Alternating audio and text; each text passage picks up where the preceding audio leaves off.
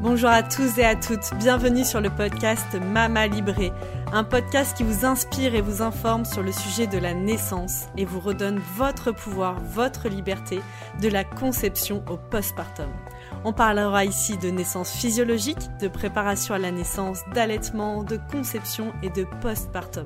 Si vous aimez ce podcast, n'hésitez pas à vous abonner, à partager sur vos réseaux sociaux et bien sûr le top du top, à mettre 5 étoiles sur votre plateforme d'écoute. Bonjour Sandrine. Bonjour Anaïs. Dans cet épisode, on va parler de l'intervention volontaire de grossesse, donc euh, fameux IVG. Oui et euh, expliquer justement à toutes les personnes qui nous écoutent bah, comment ça se passe, euh, quels sont les, protocoles, euh, puisque c'est bah, avant de le vivre, c'est pareil, c'est quelque chose auquel on on n'a pas trop été préparé, c'est un sujet aussi tabou parfois. Très. Très voilà, c'est un choix, c'est un choix qu'on a mais qui est pas toujours facile d'accès quelque part et de, de savoir à quoi on s'attend on, peut s'attendre, c'est important. Mm. Donc, euh, quels sont les différents protocoles médicaux? Jusqu'à quand on peut avoir accès euh, à ces interventions volontaires de grossesse? Est-ce que tu peux nous, expliquer un peu tout ça? Oui.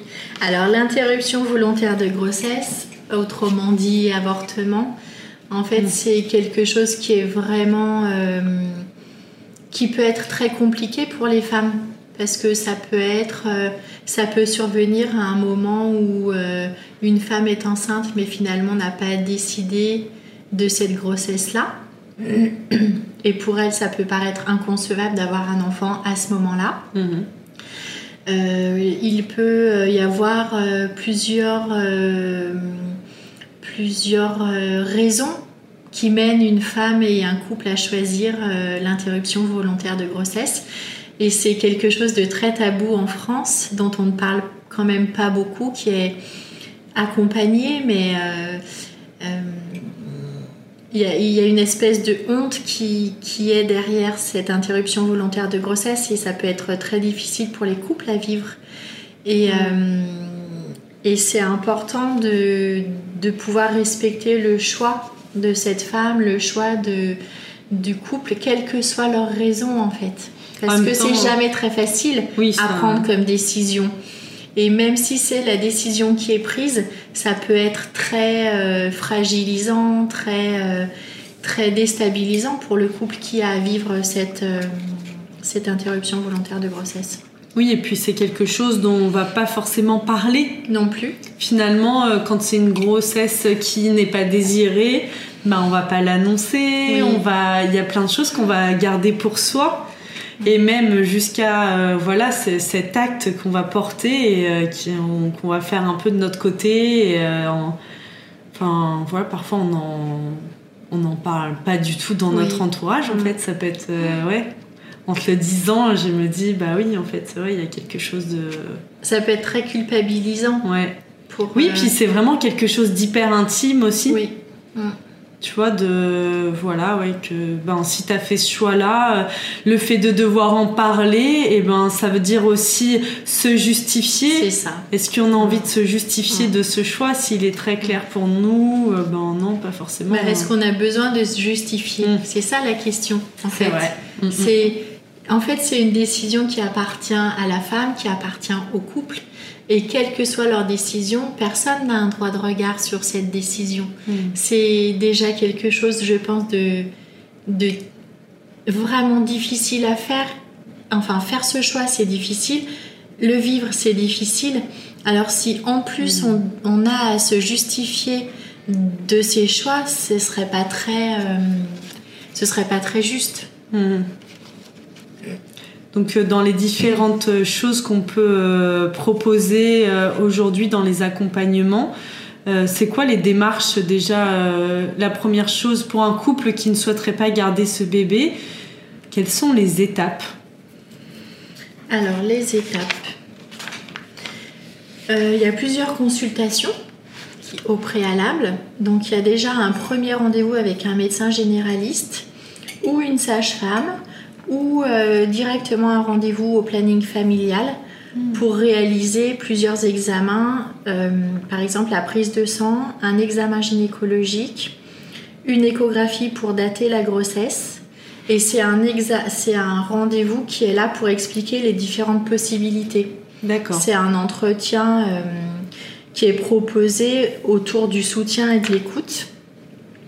Et, et suite à, cette, à cet entretien, il y a un délai de réflexion de 48 heures. Mhm.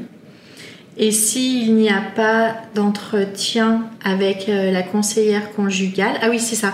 Donc il y a un premier rendez-vous avec le médecin généraliste, la sage-femme ou au centre euh, de planning familial. Suite à ce rendez-vous-là, il y a un entretien qui est proposé en soutien par une conseillère conjugale. Et suite à cet entretien, il y a un délai de réflexion de 48 heures. S'il n'y a pas d'entretien avec la conseillère conjugale, euh, il n'y a pas de délai minimal avec la deuxième consultation. Ok. Et il se passe quoi durant la deuxième consultation? Donc la deuxième consultation, c'est un rendez-vous où une attestation est- de premier rendez-vous est remise à la patiente Mhm. qui doit confirmer par écrit sa demande et choisir la méthode d'avortement et le lieu. Hmm. Ok. Oui, parce que dans les différents lieux, ça peut être do- au domicile? Oui, ça peut être au domicile. En fait, ça dépend du, du choix que la patiente va faire. Et donc, à l'issue de la deuxième consultation, la, la patiente reçoit une deuxième attestation pour accéder à l'intervention. Ok. Sachant que les mineurs peuvent demander l'accord de leurs parents ou d'un représentant légal pour les accompagner dans leur démarche. Et celles qui souhaitent garder le secret peuvent se passer de l'accord parental, mais elles doivent quand même être avec un adulte de leur choix Hmm. À ce moment-là. Un adulte, euh, quelqu'un de majeur en fait. Oui, de leur choix. Mhm. Donc ça peut être euh, très, ça pourrait très bien être une amie ou une cousine ou une tante ou euh, Mhm. tu vois, mais en tout cas une adulte, euh, un adulte de référence. Mhm. Et ensuite, il y a différentes possibilités. Il y a l'interruption volontaire de grossesse médicamenteuse et l'intervention volontaire de grossesse chirurgicale. Donc, quand c'est une- un avortement médicamenteux, en fait, c'est, euh, ça peut être fait en cabinet de ville par un médecin ou une sage-femme. Ça peut aussi être fait à l'hôpital ou au planning familial. Quand c'est fait en cabinet euh, de ville, c'est en fait il y, a, il y a une convention qui est établie avec un établissement de santé, comme par exemple pour le centre euh, de planning familial, Mhm. d'accord? Et là, en fait, le médecin ou la sage-femme va prescrire deux comprimés à prendre à 24 ou 48 heures d'intervalle. D'accord.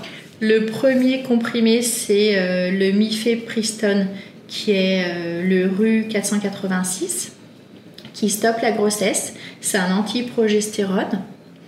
Et le second, c'est le misoprostol, qui sont des prostaglandines qui provoquent les contractions et permettent l'expulsion de l'embryon. Hmm. Oui, c'est celui-ci qui peut être assez inconfortable euh, Oui. et qui va, oui, en fait, il, vient créer les contractions. Donc, euh, les, les- les contractions puis l'expulsion de, Mm. de l'embryon. Donc si c'est euh, fait en médecine de ville, ça peut être fait jusqu'au jusqu'à la septième grossesse, jusqu'à la septième semaine d'aménorrhée, soit cinq semaines de grossesse. mhm. Et si c'est à l'hôpital, le second cachet peut être utilisé jusqu'à la neuvième semaine d'aménorrhée, soit la septième semaine de grossesse. D'accord. En 2020, le délai de recours à l'avortement médicamenteux en ville est passé à 9 semaines au lieu de 7 à cause de, bah, à cause de la crise sanitaire en fait. Hmm. Donc il y, y avait plus de délais d'attente, y avait, et donc le délai a été, euh, a été euh, prolongé. Par contre, il peut y avoir des contre-indications pour des femmes qui sont en insuffisance rénale, qui sont allergiques aux composants du misoprostol, qui sont en anémie sévère, qui ont des troubles de la coagulation. Il faut savoir que ces, euh, ces médicaments provoquent des contractions qui sont très douloureuses et l'expulsion de l'œuf s'accompagne de saignements importants qui peuvent durer. Il y a aussi des effets secondaires euh, de type vomissement, diarrhée, nausée. Hmm. Donc euh, ça peut être confortable de, de passer en cabinet de ville, en médecine de ville et d'être chez soi.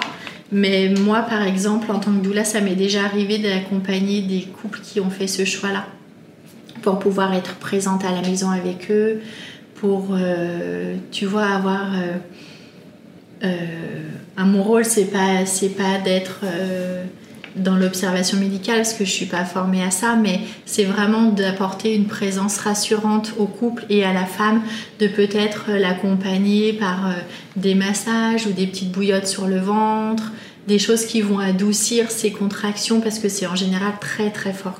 Et oui, et d'ailleurs. Ça peut être très euh, fort, très violent. Nous, en naturopathie, il y a plusieurs petites, euh, petits remèdes importants, enfin petits, c'est pas le mot d'ailleurs, mais euh, qui peuvent vraiment accompagner, puisque souvent, c'est une, on donne du doliprane. Hmm.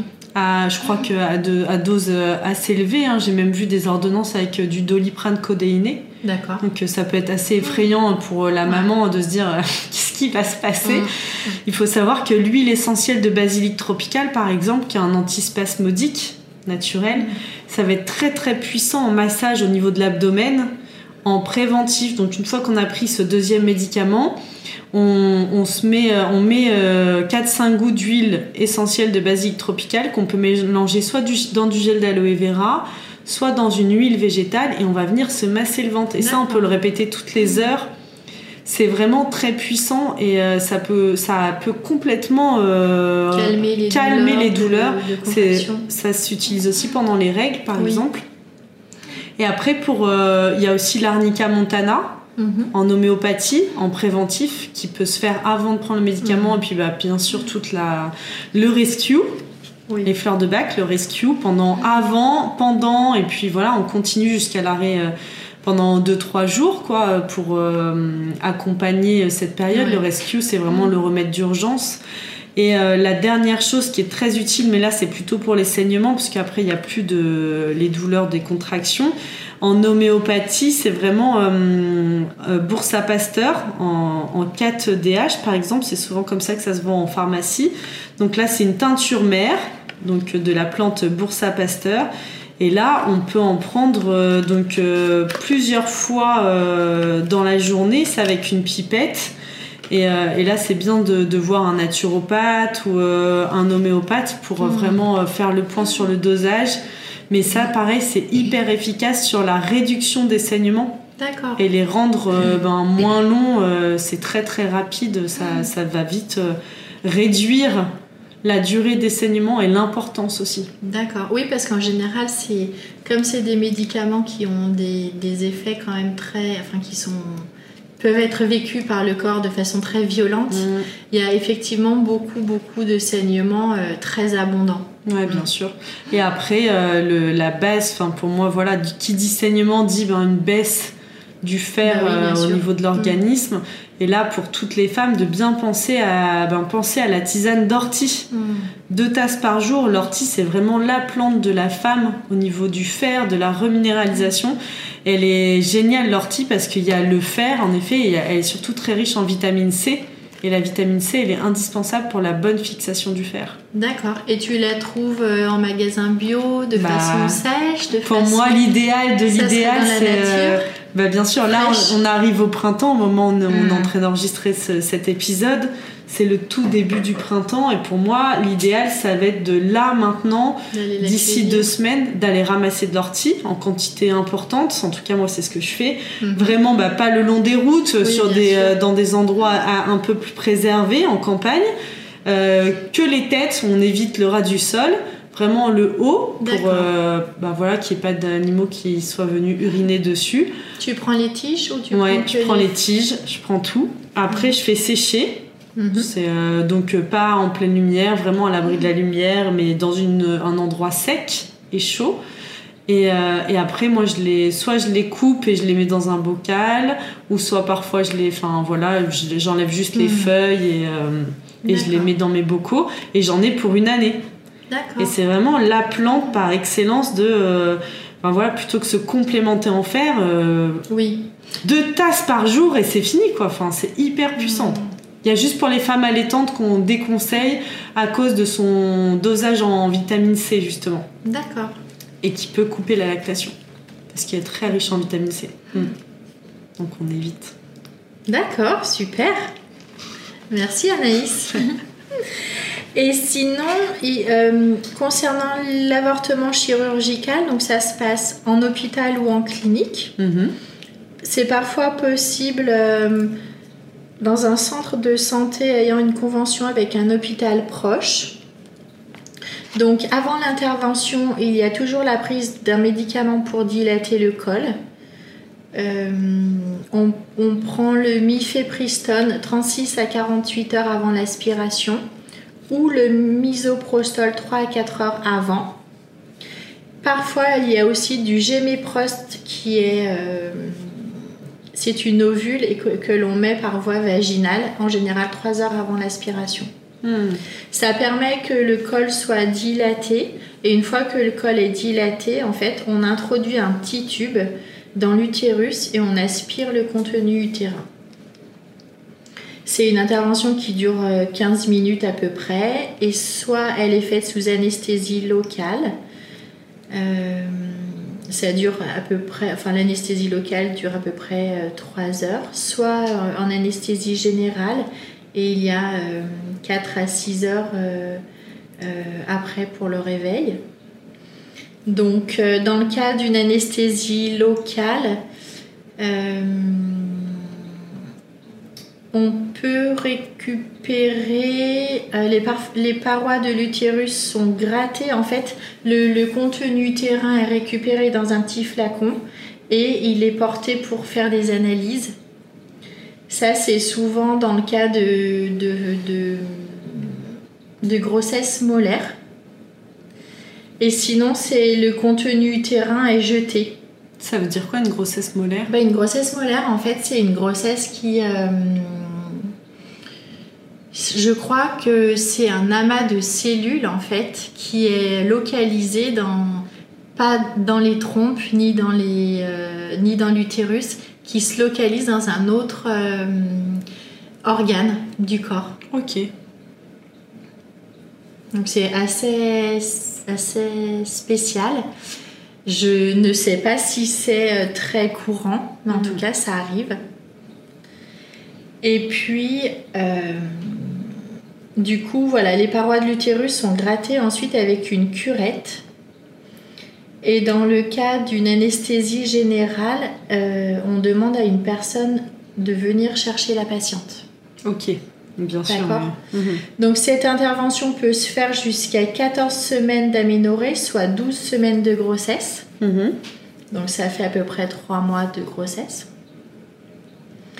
Et en France, après la 9e semaine d'aménorrhée, c'est-à-dire la 7e semaine, l'intervention volontaire de grossesse chirurgicale est obligatoire. Hmm. On le, c'est plus possible à faire par, euh, par médicament. Et ensuite, il y a une visite de contrôle entre le 14e jour et le 21e jour après l'intervention pour s'assurer que la grossesse est bien interrompue. Il y a quand même par euh, quand on fait un avortement médicamenteux, il y a quand même entre 2 à 5% d'échecs.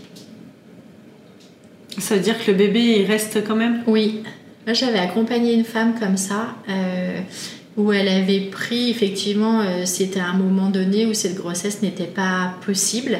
Elle avait pris un. Elle avait fait un avortement médicamenteux.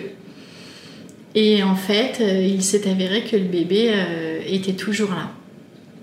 Donc finalement, elle a mené la grossesse à terme. Mais tu vois, ça a été très compliqué aussi euh, avec son compagnon, même pour elle, parce qu'elle elle s'était préparée à un deuil en fait. Et finalement, le bébé s'était accroché et avait résisté. euh. Et il n'y avait pas eu cette dernière visite de contrôle? Bah non, Ah ouais c'est c'est fou, hein Surprise. Ouais. Et ouais, C'est et puis là, il y a vraiment quelque chose après à aller euh, nettoyer pour euh, ce petit bébé qui arrive, quoi. Dans, bah, au niveau de. Il y a eu quand même une, une tentative Oui. d'intervention, donc euh, c'est quand Mm. même pas rien au niveau des mémoires cellulaires. Bah, bien sûr. Hmm. Et euh, sur une intervention volontaire de grossesse chirurgicale, il y a moins de 1% de taux d'échec. Et donc cette visite de contrôle est aussi faite pour, permettre que- de vérifier que la patiente n'a pas de complications et aussi pour aborder la question de la contraception euh, future. Bien sûr. Mhm. parce que faire un, euh, un, avortement, euh, ça peut aussi être, alors ça peut être soit parce que les couples n'ont pas de contraception, mais il y a aussi plein de femmes qui sont enceintes alors qu'elles avaient un moyen de contraception. Oh oui. Quel que soit le moyen de contraception. Mhm. Donc c'est important effectivement de pouvoir en reparler et de, d'informer le couple sur, euh, sur peut-être une contraception qui est plus, euh, plus, euh, plus fiable ou plus adaptée à leur, à leur mode de vie, à leur façon d'être. Et, hmm. et, c'est encore, je pense, plus difficile quand on a un mode de contraception et que on est enceinte alors que à vivre. Bien sûr, oui. Ce que tu dis euh, dans les différents modes de contraception, ça me fait penser qu'on est toutes les deux euh, formées à la symptothermie moderne, qui est vraiment euh, ben, l'étude ben, du, cycle de la femme, quoi, la gestion autonome du cycle féminin, et que pour moi, on devrait tous, mais quand je dis tous, c'est les couples en fait, être formés à, à cela, quels que soient les modes de contraception qu'on va choisir derrière, d'avoir une connaissance vraiment euh, solide de ce qu'est la physiologie, physiologie du cycle féminin, de comment ça fonctionne, et, euh, et que même un préservatif, quand c'est notre unique mode de contraception, même un préservatif, si on est dans la fenêtre de fertilité, et eh ben ça peut ne pas suffire. Et ça peut être un peu choquant ça pour un couple d'entendre ça, mais euh, c'est la réalité. D'ailleurs, on a une formatrice qui est très très très euh, stricte là-dessus qui, euh, qui invite les couples à, et qui nous invite à proposer plusieurs modes de contraception autant pour l'homme que pour la femme quand la fenêtre de fertilité est ouverte. Ouais, on blinde la protection quoi. Au cas où le préservatif craque, au cas où le préservatif, euh, enfin il y a une fuite du préservatif, hmm. c'est super important. Et effectivement la symptothermie, moi, je trouve que c'est aussi une très belle méthode, avant même de parler de contraception, c'est une très belle méthode pour euh, inviter les jeunes filles ou les femmes. À prendre connaissance de leur corps, du fonctionnement, du, comme tu disais. Et puis les hommes aussi. Et les hommes aussi. Qu'ils apprennent à comment on fonctionne, qu'est-ce qui se passe dans un mois, pour, dans un cycle pour nous en fait. Euh, comment ça se passe, comment ça marche. Et je trouve que ça permet aussi de chouettes échanges dans un couple. Mm. De, quand le, couple choisit cette méthode-là, que ce soit pour la contraception ou pour euh, concevoir un bébé, parce que c'est la mm. seule méthode qui existe pour les deux cas. Bien sûr. Et, euh, et c'est vraiment chouette, effectivement. De, ça demande de la rigueur, mais c'est ça demande d'instaurer une routine, en fait. Comme on mm. se lave les dents le matin ou le soir, bah, il y a plusieurs euh, petites choses à faire. Moi, j'aime beaucoup. Ouais. Mhm. Ouais, je trouvais que c'était l'opportunité d'en parler, mais mhm. d'ailleurs, ça me fait penser que ça mériterait un épisode à part entière pour qu'on puisse vous parler de la symptothermie moderne et de, mhm. du cycle féminin, aussi, euh, bah, je trouve, de tout ce qui est autour de la physiologie. Finalement, on a parlé déjà de la physiologie de l'accouchement, la physiologie du cycle féminin, là, qui va aussi avec la physiologie de la sexualité. C'est un peu un trépied en fait. Euh, mm. Physiologie du cycle, physiologie de la sexualité. Quand on est dans la physiologie déjà de ces deux choses-là, bah, l'accouchement physiologique est une évidence. Bien sûr. Juste, euh, c'est. C'est la fin du, enfin la fin du chemin. Je sais pas si c'est la fin du chemin, mais en tout cas, c'est l'aboutissement mm. effectivement euh, de ce chemin-là. Reprendre possession de son corps, faire des choix pour son corps aussi, pour pouvoir bah, le respecter, l'accueillir et vraiment être pleinement dans, dans la connaissance de, de, comment ça fonctionne et de comment on fonctionne. Ne pas croire que on est toutes linéaires et, et, qu'on ovule toutes le 14e jour de notre cycle. Exact, et que nous avons nos règles le 28e jour du cycle. Mais bon, on va peut-être pas trop en parler là, parce que si on veut Ça y est, on est parti, là. Bon, voilà pour euh, cette émission, sur, euh, cet épisode sur l'intervention volontaire Peut-être qu'on peut parler des lois. Bien euh, sûr. Anaïs, parce qu'on n'en a pas du tout parlé. Donc en fait, c'est Simone Veil qui propose une loi et qui fait voter une loi en 1975. C'est à partir de ce moment-là, donc 1975, que l'autorisation de l'avortement en France est euh, possible jusqu'à 12 semaines de grossesse, soit 14 semaines d'aménorrhée. Donc ça, ça a été vraiment une révolution dans le, dans le, pour les femmes, Mhm. en fait, vraiment. En 1982, l'avortement est remboursé par la sécurité sociale en France. En 1988, l'avortement médicamenteux est autorisé. En 2001, le délai légal passe de, 12, de 10 à 12 semaines de grossesse, soit de 12 à 14 semaines d'aménorrhée, et les mineurs peuvent avorter sans l'autorisation parentale, mais toujours être accompagnés d'un adulte de leur choix. En 2004, il y a un décret qui autorise l'avortement médicamenteux par les médecins de ville. Et ça, c'est quand même euh, plutôt chouette parce que euh, ça permet aux femmes d'aller euh, voir leur médecin traitant, en fait. Mhm. C'est plus facile. C'est plus facile quand même comme démarche que quand on a affaire à des médecins qu'on ne connaît pas. En 2009, il y a un décret qui autorise les plannings familiaux à accompagner les femmes pour un avortement médicamenteux. En 2013, euh, l'avortement devient gratuit pour toutes les femmes, quelle que soit la méthode utilisée. Ça, c'est aussi. C'est récent, en euh, fait. C'est très récent. Ok. Ouais, ça fait pas, même pas 10 ans. En 2014, toutes les femmes peuvent avorter librement. Avant, ce n'était autorisé que pour les femmes en situation de détresse. Et à partir de 2016, le 1er avril, euh, il y a un arrêté qui permet le remboursement à 100% de tous les actes médicaux liés à une intervention volontaire de grossesse, que ce soit les consultations médicales, les analyses, les échographies. Et le délai de 7 jours avant un avortement est supprimé. Euh, les sages-femmes sont autorisées à pratiquer des avortements médicamenteux. Et oui, d'ailleurs, c'est important, j'en profite. Là, tu parles des sages-femmes. De, moi, j'avais été surprise de, en parlant avec une amie sage-femme d'apprendre que c'est pas toutes les sages-femmes qui peuvent euh, prescrire et accompagner euh, les avortements médicamenteux. Et surtout, et quand j'avais su ça, j'ai trouvé ça quand même assez scandaleux, que c'est une formation qui euh, qu'elle doit faire en plus Oui. et qui est hyper onéreuse. Mm. Enfin, euh, ouais, c'est vraiment une démarche en tant que personne, en tant que professionnelle de la santé qu'elle doit faire et un investissement qu'elle doit faire pour accompagner les femmes. Et j'avais trouvé ça un peu surprenant finalement qu'on en soit encore là aujourd'hui, alors que ça devrait être quelque chose d'hyper accessible pour euh, justement même qu'en campagne ou dans les lieux isolés, ben, oui. toutes les sages-femmes puissent avoir euh, être en, en capacité de d'accompagner des femmes qui souhaitent. D'ailleurs, il y a une des sages-femmes qu'on connaît très bien qui effectivement s'est formée euh, il y a quelques années et qui est maintenant habilitée effectivement à, Mm. à pouvoir accompagner les femmes.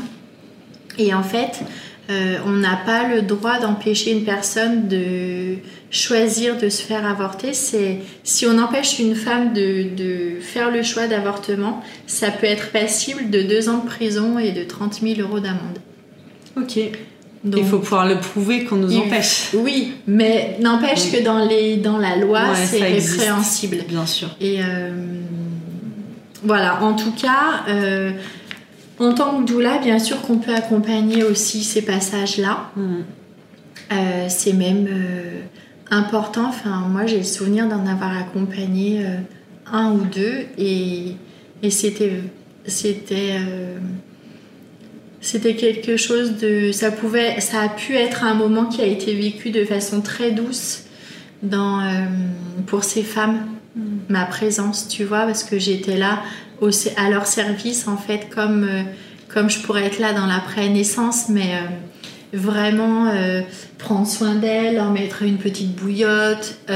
On peut aussi faire des rituels et proposer des rituels dans ce cas-là Bien sûr. pour bah, célébrer cette petite âme qui est venue, dont on a fait le choix de, de, de laisser partir, mais justement pour l'honorer, pour la remercier, pour, euh, pour éviter aussi peut-être... euh, des fois c'est un non-choix Mm. et, et des fois, c'est peut ça peut être empreint de colère. Et le fait de faire un petit rituel, ça permet aussi de, de se libérer de cette colère, de mettre des mots sur un, un moment ou un chemin de vie qui a été euh, douloureux et difficile. Il y a plein de petites choses en fait qui, qui sont faisables. c'est vraiment très important de ne pas rester seul non plus parce que comme on le disait en début de, de podcast, c'est quelque chose qui peut être très violent dans les contractions, dans l'intensité, mm. à vivre. Et, euh, et puis en alors quand on le euh, sait, c'est plus facile, mais être accompagné, c'est, je pense que ça peut être vraiment chouette. Être accompagné, puis avoir euh, l'opportunité d'avoir quelqu'un, une amie peut-être qui est déjà passée par là, ou en effet une doula qui mm. sait qu'est-ce qu'on s'apprête à passer, quelqu'un qu'on puisse appeler aussi pour se rassurer. Oui. Parce que ça peut être un peu angoissant finalement de ça, c'est l'inconnu. Mm. Et euh, est-ce que ça va être très douloureux? Combien de temps ça va durer? Euh, dans quel état je vais me trouver euh, après, qu'est-ce que je peux envisager, pas envisager de faire? Enfin, il y a tout mm. ça, je trouve, et d'avoir quelqu'un juste à qui on, avec qui on peut échanger librement. On sait mm. qu'il n'y aura pas de jugement, pas de. Oui, puis sans, sans, même être peut-être là physiquement, mais par, euh, par message interposé. tu vois, avoir une petite pensée pour elle à tel moment, en demi-journée, lui demander comment ça va. Elle, elle sait que si jamais il y a le moindre souci, elle peut, euh, elle peut nous appeler et mm. trouver du réconfort ou peut-être demander de l'aide et savoir quoi faire, enfin poser des questions sur quelle est la marche à, à effectuer. Euh, bien sûr qu'en tant que doula, on, on référera toujours à, une personne de, qui est professionnelle de la santé parce que c'est pas notre euh, notre enfin on touche les limites de notre accompagnement mais déjà les rassurer au niveau émotionnel c'est plutôt un soutien moral finalement bien sûr ouais. et puis mettre des mots aussi peut-être tu vois par exemple euh, être là et en même temps euh, soit être dans le silence avec cette femme ou ce couple soit justement profiter de ce qu'elle vit, de l'intensité pour peut-être mettre des mots, si elle en est capable à ce moment-là, sur ses sensations, sur ses émotions, sur qu'est-ce qui pourrait l'aider, sur comment elle se mm. sent. Ça, c'est vraiment euh, inestimable. En tout cas, euh, il y a des possibilités aussi de trouver des infos sur le site euh, officiel ivg.gouv.fr. Ah oui. Il y a un numéro national d'information gratuit et anonyme qui est le 0800 08 11 11 du lundi de 9h à 22h et le mardi du mardi au samedi de 9h à 20h.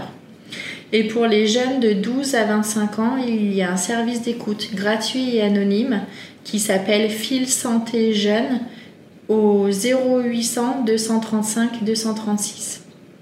Je pense que ça c'est super euh, important, aussi euh, s'il y a des jeunes filles qui nous écoutent ou Bien sûr. pour euh, pouvoir trouver les informations et être accueillies dans de façon dans anonyme, ce qu'elles vivent de façon anonyme et gratuitement parce que mm. c'est vrai qu'à 14, 15, 16, enfin même 25 ans, on n'a pas forcément beaucoup de moyens et, et, ça permet de, de trouver de l'aide en tout cas facilement et, et de façon non jugeante. Mhm. Et anonyme. Et anonyme. Mhm. C'est très important. Bah, merci beaucoup Sandrine. Merci à toi Anaïs. À très bientôt. À tout bientôt.